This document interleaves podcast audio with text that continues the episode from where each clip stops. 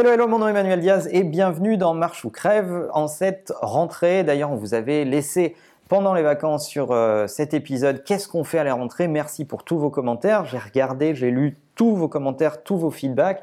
Et euh, on les a d'ailleurs écoutés parce qu'on démarre avec un épisode d'interview où on décrypte la keynote d'Apple euh, qui a eu lieu cette semaine. au menu Apple Arcade, Apple TV ⁇ euh, nouvelle Apple Watch, nouvel iPhone. Qu'est-ce qu'il faut penser de toutes ces annonces chez Apple? Est-ce que Apple innove encore ou pas? Et qui de mieux que mon pote Léo Duff pour parler de toutes ces annonces?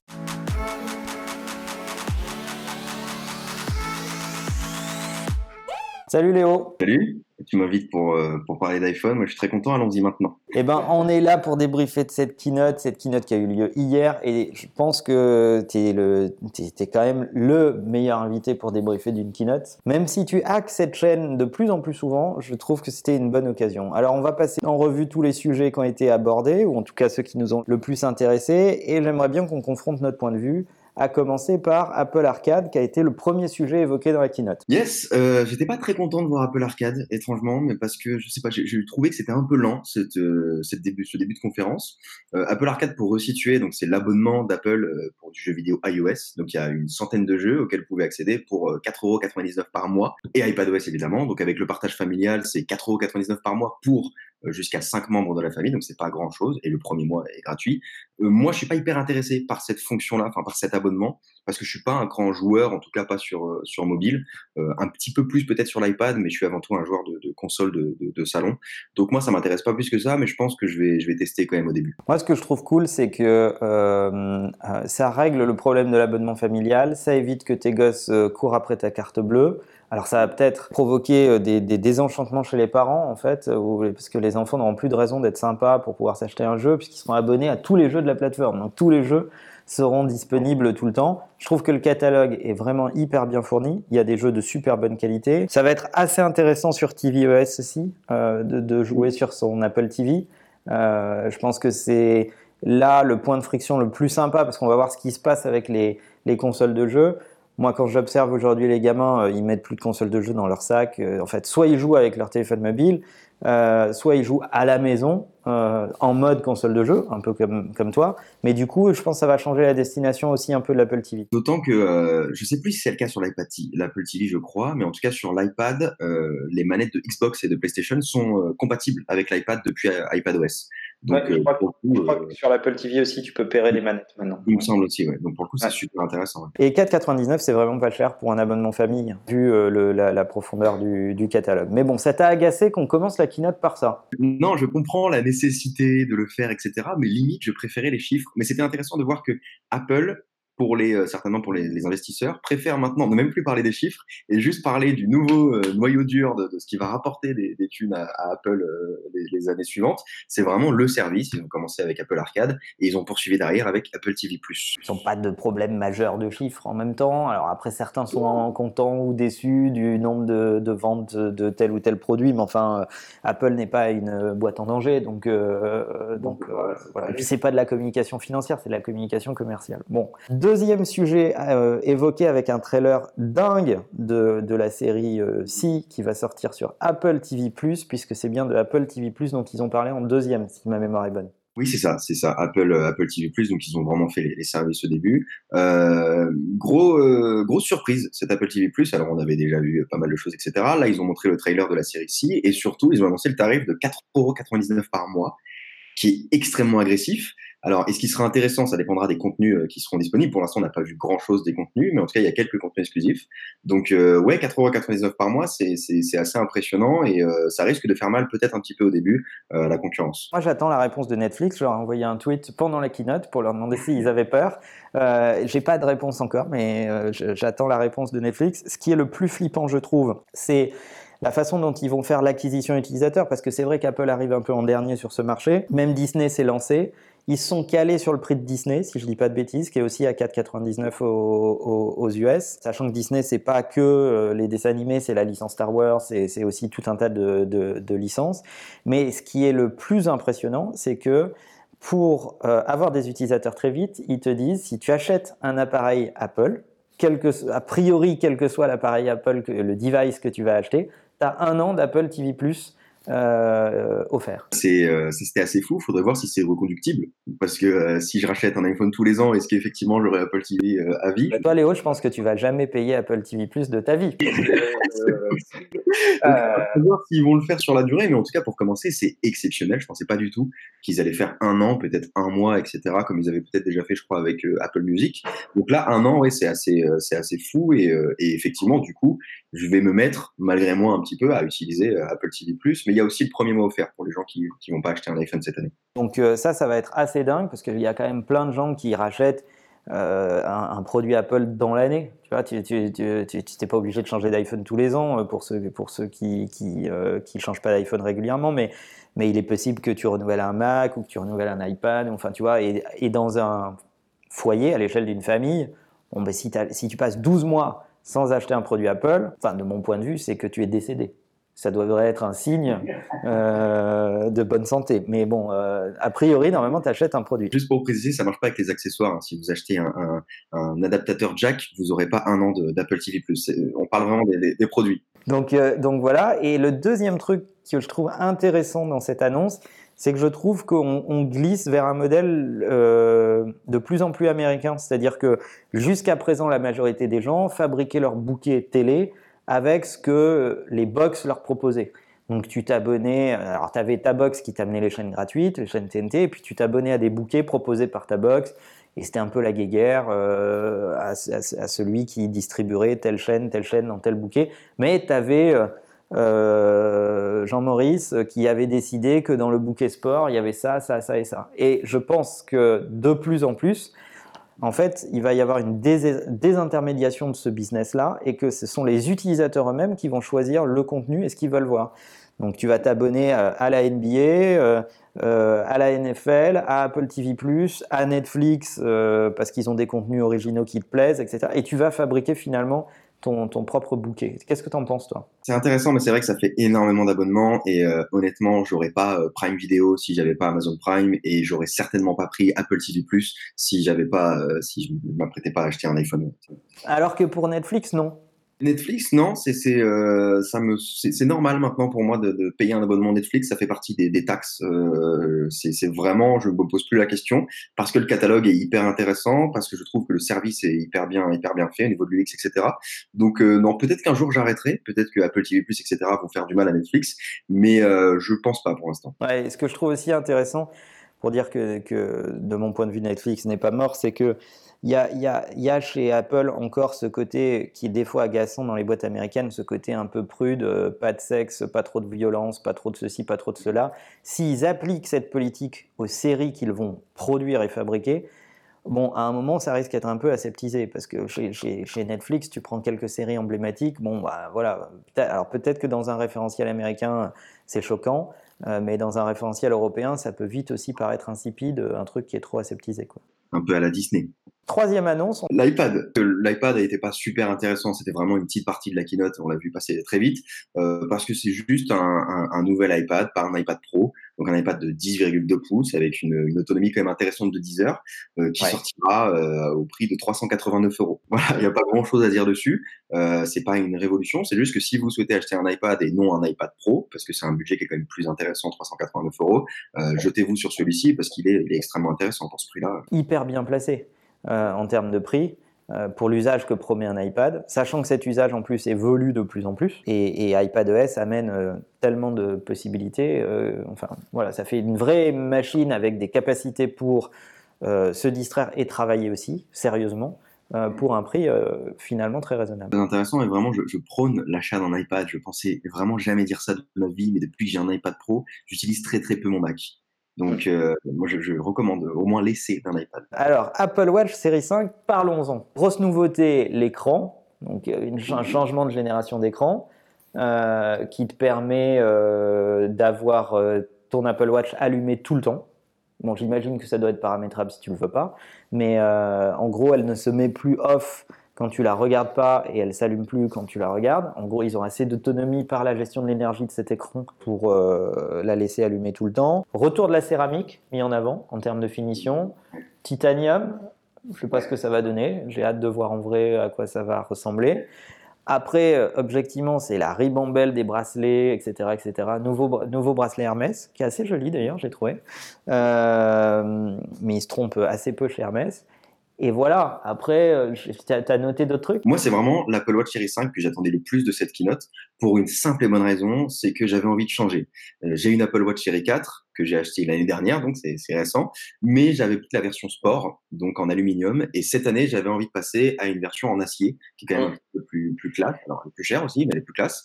Donc j'attendais l'Apple Watch Series 5, et c'est dommage parce que c'est certainement la, la mise à jour la moins intéressante de toutes les mises à jour d'Apple Watch qu'on a eues. C'est-à-dire qu'à part l'écran qui euh, effectivement fait enfin de l'Apple Watch une vraie montre, dans le sens où l'écran est toujours allumé, donc vous avez toujours un cadran, vous n'avez pas l'air d'avoir une montre éteinte. Euh, c'est ce qui fait que c'est une vraie montre, mais il n'y a que ça en fait. Il n'y a rien d'autre qui soit vraiment intéressant. C'est pas très grave, ça en fait juste la meilleure Apple Watch que vous pouvez acheter aujourd'hui. Mais passer d'une série 4 ou même d'une série 3 à une série 5, je suis pas certain que ce soit, ce soit très intéressant. J'allais te poser la question. Tu vois, moi j'ai une série 4 euh, Gold, euh, chacun ses problèmes. Et, euh, donc, je suis très content de cette, cette, Apple Watch. Je suis pas sûr de me ruer sur la série 5 parce que l'amélioration pour moi sera même pas la finition, puisque je, en termes de finition, sera, la, la, caisse sera exactement pareille, sauf que en gros, on va me promettre quoi? Que l'écran soit allumé tout le temps. Et objectivement, moi, ça m'intéresse pas trop trop, parce que j'ai pas tellement envie qu'on voit le nom de mon prochain rendez-vous ou autre sur mon écran. Euh, ce qu'on peut retenir quand même, c'est euh, le, encore une fois un effort de positionnement prix. Donc évidemment la série 5 ils te la vendent cher, mais euh, ils dégagent la série 4 du line-up produit. Et l'entrée de gamme, c'est la série 3, qui est à 229 euros. Ça fait une Apple Watch qui, qui, qui, qui, est complète, qui fonctionne, qui marche très bien, à un prix relativement accessible, 229 euros. Si, si tu décides d'avoir une Apple Watch, c'est gérable. Oui, non, totalement correct. Et moi, c'est encore un produit que je recommande vraiment il n'est pas indispensable. Euh, c'est pas comme un iPad où là vraiment je recommande de le tester absolument. Mais, euh, mais une Apple Watch, moi, je trouve, ça hyper intéressant, ne serait-ce que pour les notifications, ne serait-ce que effectivement pour voir un petit peu tes rendez-vous, etc., pour prendre un appel quand tu as ton iPhone qui est, dans ton sac au loin, ou tout simplement pour payer. Moi, ne serait-ce que pour Apple Pay, euh, j'utilise constamment mon Apple Watch et quand je l'ai pas au poignet, ça me, dérange un peu. quoi. Donc c'est pas l'outil indispensable, mais si ça vous fait plaisir, franchement, c'est un produit qui est très agréable à utiliser. Bon, alors on arrive au lourd. iPhone 11, donc là, c'est là où tu as commencé à un peu râler sur Twitter, mais, mais pas sur le produit, plutôt sur la mise en scène. Je, voyais très bien venir ce truc qu'ils ont fait avec l'iPhone 8 et l'iPhone 10, c'est-à-dire qu'ils nous ont présenté l'iPhone 8 comme le nouvel iPhone, et après ils ont fait et on déconne, en fait, on a l'iPhone 10 derrière, one more thing. Alors qu'on savait très bien, ça faisait six mois qu'on voyait l'iPhone 10 euh, partout sur Internet. Là, c'était la même chose. Ils nous ont présenté l'iPhone 11 comme le nouvel iPhone. Et j'avais peur qu'ensuite, ils disent one more thing, iPhone 11 Pro parce qu'on savait très bien qu'il allait sortir. Finalement, il n'a pas fait totalement ça. Finalement, il a présenté l'iPhone 11 et après, il a dit un peu plus simplement, sans mettre de one more thing, etc. Euh, on a aussi un iPhone 11 Pro. One more thing, qui est un peu l'expression culte très utilisée par Steve. Donc euh, d'habitude, derrière, on a un truc euh, spectaculaire. C'est un peu ça qui t'avait agacé. Donc sur la forme, ok, mais sur l'iPhone 11 lui-même, euh, qui n'est pas le premier iPhone euh, avec euh, une double focale. et bien, on fait un bisou à Romain quand même. Qu'est-ce que tu en penses de l'iPhone 11 Je peux pas dire que c'est le meilleur iPhone de, cette année, mais pas loin. Vraiment pas loin. si on fait vraiment un rapport qualité-prix, il garde à peu près le même écran que, que, que l'iPhone 10 donc c'est peut-être le truc qu'on peut lui reprocher, même si franchement à l'œil, ça se voit pas beaucoup, euh, à, part, euh, à part le fait que c'est un écran LCD alors que l'iPhone 11 Pro c'est un écran OLED. Il a un processeur, il a le même processeur que l'iPhone 11 Pro, c'est un A13. Euh, il a un positionnement prix de à partir de 800 euros, donc qui est quand même extrêmement intéressant. Il a la même caméra grand angle de 120 degrés que l'iPhone 11 Pro, donc au final il lui manque pas grand chose à part un tout petit peu plus de finesse sur les bords, à part le troisième capteur photo dont on va parler après pour l'iPhone 11 Pro et l'écran OLED. Je vois rien d'autre. Moi je trouve que c'est un iPhone hyper complet encore une fois, un positionnement prix euh, raisonnable pour la, pour la, quantité de, de, hardware et de qu'on te délivre et de software qui a quand même de la valeur. On n'en parle jamais, mais euh, l'expérience globale, voilà, elle, est là. Je le trouve super en product red, mais ça c'est un avis euh, perso, je le trouve magnifique. Euh, c'est un, super iPhone. Ils ont fait un mouvement euh, exceptionnel, c'est que l'iPhone 10R l'année dernière, c'était un iPhone qui était déjà très intéressant. Il avait ce défaut de s'appeler 10R, donc on avait l'impression que c'était le petit frère de l'iPhone. Alors qu'au final, pas du tout. C'est juste que l'iPhone 10S était la version premium, vraiment pour ceux qui voulaient un meilleur écran, etc. Là, cette année, l'iPhone 11, le simple fait de l'appeler comme ça, on a l'impression que c'est un véritable iPhone et que c'est pas le petit frère de quelqu'un d'autre. Donc en fait, ils ont rendu le chip moins cheap et ils ont rendu le premium encore plus premium en l'appelant 11 Pro. Donc c'est juste une question d'image, mais euh, effectivement, je trouve que l'iPhone 11 a tout d'un iPhone d'Apple. Et alors si on récapitule le line-up produit dans les iPhones, puisqu'on va parler du, du, euh, du 11 Pro dans une seconde, on se retrouve avec en bas de la gamme un iPhone 8 à 539, d'après ce que je vois. Ensuite, on a le 10R qui est à 709. Et pour 100 euros de plus, tu as un 11 en gros Alors l'iPhone 8, je l'écarte tout de suite. Je ne le recommande absolument à personne. Il était déjà dépassé quand il est sorti. Il l'est encore plus maintenant. Euh, c'est un iPhone qui, représente le, passé de l'iPhone, euh, avec ses bords. Il n'a pas de, Face ID, etc. Donc euh, ça, moi, j'abandonne. L'iPhone 10 est très intéressant, mais c'est vrai que pour 100 euros de plus, on a un iPhone 11 qui est juste un smartphone quasiment, quasiment parfait, qui n'a pas grand-chose à envier à l'iPhone 11 Pro. Donc très très clairement, l'iPhone 11 certainement le meilleur iPhone de cette année, même si effectivement c'est pas le plus haut de gamme. Perso, je regrette qu'ils aient pas sorti l'iPhone 8 de la gamme produit parce qu'il a plus rien à y foutre et, euh, une gamme produit aussi simple que 10R, euh, 11 et 11 euh, Pro, c'était parfait, euh, il y en avait pour tout le monde. Alors on arrive au 11 Pro. Déjà, il faut, préciser que quand Apple parle de Pro, et euh, de plus en plus quand l'industrie parle de Pro, ça ne veut pas dire que c'est réservé aux professionnels, ça veut juste dire que c'est le meilleur de la gamme. Ils ont tout donné dedans. Euh, donc l'iPhone 11 Pro, c'est à peu près le même iPhone que l'iPhone 11, sauf qu'il a un écran OLED. qui, est, qui a bien meilleure définition, etc. un écran moins grand pour le, pour le 11 Pro et plus grand de 0,4 pouces pour le 11 Pro Max. il a du Dolby Atmos, je ne sais plus si c'est le cas pour l'iPhone 11. Je crois pas, mais ça serait, il faudra vérifier. Donc une meilleure euh, spatialisation du, du son euh, en général. Et il a un troisième capteur photo. Il a le capteur classique, il a le capteur euh, grand angle de 120 degrés, qui a aussi l'iPhone 11, et il a le capteur, le même capteur qu'il avait l'année dernière sur l'iPhone 10s, à savoir le capteur portrait, donc avec un zoom x2 sans détériorer l'image qui a son importance tout de même parce que quand on fait une photo portrait, euh, ça va du coup zoomer, ça va prendre le capteur de 52 mm qui revient à peu près à ce qu'utilisent les photographes professionnels quand ils font de la photo portrait. Moi j'ai un Pixel 3 qui est excellent en photo portrait, mais il zoome pas, euh, il n'a pas ce zoom sur l'image et du coup j'ai pas l'impression de vraiment faire du portrait. Donc ça, ça a vraiment son importance ce capteur. Et euh, sans être un spécialiste et je pense que un de nos potes qui est, vraiment pointu en photo en parlera mieux que nous. Romain a sorti une vidéo euh, sur les annonces de la keynote et je crois euh, parle beaucoup des capacités euh, photo. Donc allez voir la, vidéo de, Romain Laneri. mais c'est assez bluffant ce qu'ils font en photo. Moi, ce que je trouve intelligent, c'est qu'ils sont pas partis dans la course au pixel, mais qui sont plutôt partie dans euh, qu'est-ce qu'on va faire avec nos, nos, focales et quelle expérience utilisateur on va pouvoir proposer. Il y a aussi un mode euh, photo de nuit qui est présent sur, euh, sur tous les iPhones de, de, cette année, donc qui est extrêmement intéressant, qui manquait vraiment parce que c'était la grosse lacune de l'appareil photo de l'iPhone jusqu'ici. À voir ce que ça donne. On n'a pas encore vraiment vu d'image réelle, mais, mais c'est très intéressant. Et il y a un mode HDR aussi qui, qui est plus adapté, qui prend en compte les, les, personnes, etc., pour faire un traitement différent. Donc tout ça, en fait, ça sert limite à rien d'en parler pour le moment. Il faudra tester euh, en condition pour voir ce que ça donne parce qu'on les connaît, les fameuses vidéos, les fameuses photos qu'on voit dans les conférences. Mais, euh, mais effectivement, le gros travail, c'était sur, euh, sur la photo. puis de toute façon, on attendait presque que ça. Il n'y avait pas tellement d'autres innovations à avoir. La, puissance dans, dans, finalement une si petite machine, la capacité à faire de la retouche vidéo, euh, en live editing. Enfin, c'est, euh, on se rend plus compte de la puissance qu'on a dans la poche quand même. Quoi. Complètement. Et puis les deux filment en 4K 60 fps, non aussi. Donc on commence quand même à avoir des machines qui, sont capables de, faire de, belles images.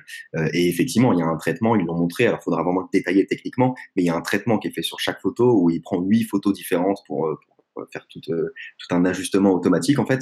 Donc effectivement, c'est une belle machine pour faire, pour faire de la photo et de la vidéo. On savait aussi que a priori, le saut quantique sur l'iPhone, il se prépare plutôt pour 2020-2021, d'après ce que tout le monde euh, dirait. Donc euh, vraiment euh, repenser l'iPhone plus profondément, même, dans son form factor en fait.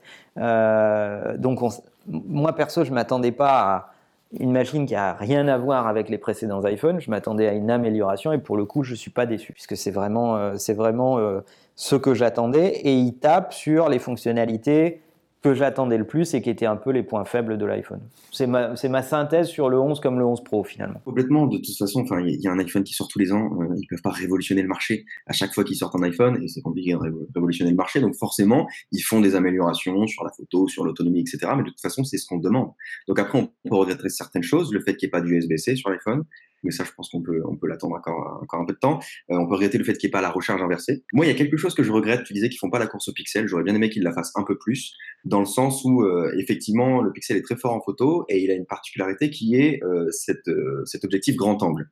Mhm. L'objectif grand angle, c'est exceptionnel pour prendre des selfies. C'est-à-dire que quand j'utilisais mon, quand j'utilise mon Pixel 3, c'est la plupart du temps avec le grand angle pour prendre des selfies, pour qu'on voit tout le monde sur la photo, pour qu'on voit le décor qu'il y a derrière, etc. Et je regrettais le fait qu'il n'y ait pas le capteur grand angle derrière parce que parfois c'est pratique. Elle a fait l'inverse et je suis pas sûr que ce soit une bonne chose. Le fait d'avoir un capteur grand angle à l'arrière, c'est bien, mais je pense que c'est utile dans 15% du temps et tout le reste, c'est vers l'avant. Alors c'est compliqué d'ajouter un capteur photo euh, à l'avant parce qu'il y a déjà Face ID euh, avec ses nombreux capteurs, ça prend énormément de place, mais je pense honnêtement que c'est plus judicieux un capteur grand angle en façade. Après, je regrette pas grand chose honnêtement sur cet iPhone. Faut juste comprendre que euh, c'est pas parce qu'un iPhone sort que vous êtes obligé de l'acheter. Attendez 3-4 euh, ans si ça vous intéresse pas pour l'instant. Moi, je l'ai pris. Honnêtement, je, je, vais prendre l'iPhone 11 Pro parce que c'est mon métier, que j'aime bien avoir le plus le plus haut, le, plus performant, mais j'aurais très bien pu prendre l'iPhone 11 pour cette année. Euh, on n'a pas parlé des Slofi On n'en parlera pas d'ailleurs. ça m'a fait quand même vraiment rire. Alors le Slofi, c'est un, selfie en slow motion. C'est ça. Euh, j'ai pas trop compris si c'était une vidéo ou une suite de photos. vraiment, j'ai lu Slofi, je suis tombé dans les pommes. Donc euh, si tu peux nous l'expliquer un peu plus techniquement.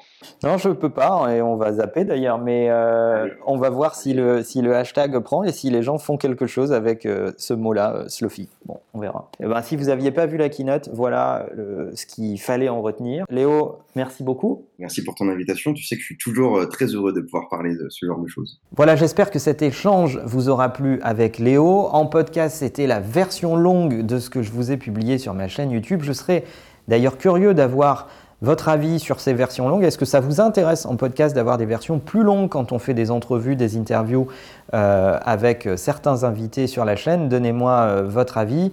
N'oubliez pas de partager ce podcast et euh, de le, faire connaître, ça me ferait très plaisir. Ça nous aide, ça nous aide à faire euh, découvrir le contenu qu'on essaye de vous apporter tous les jours. Et en attendant, n'oubliez pas que la meilleure façon de marcher, c'est de vous abonner. À bientôt.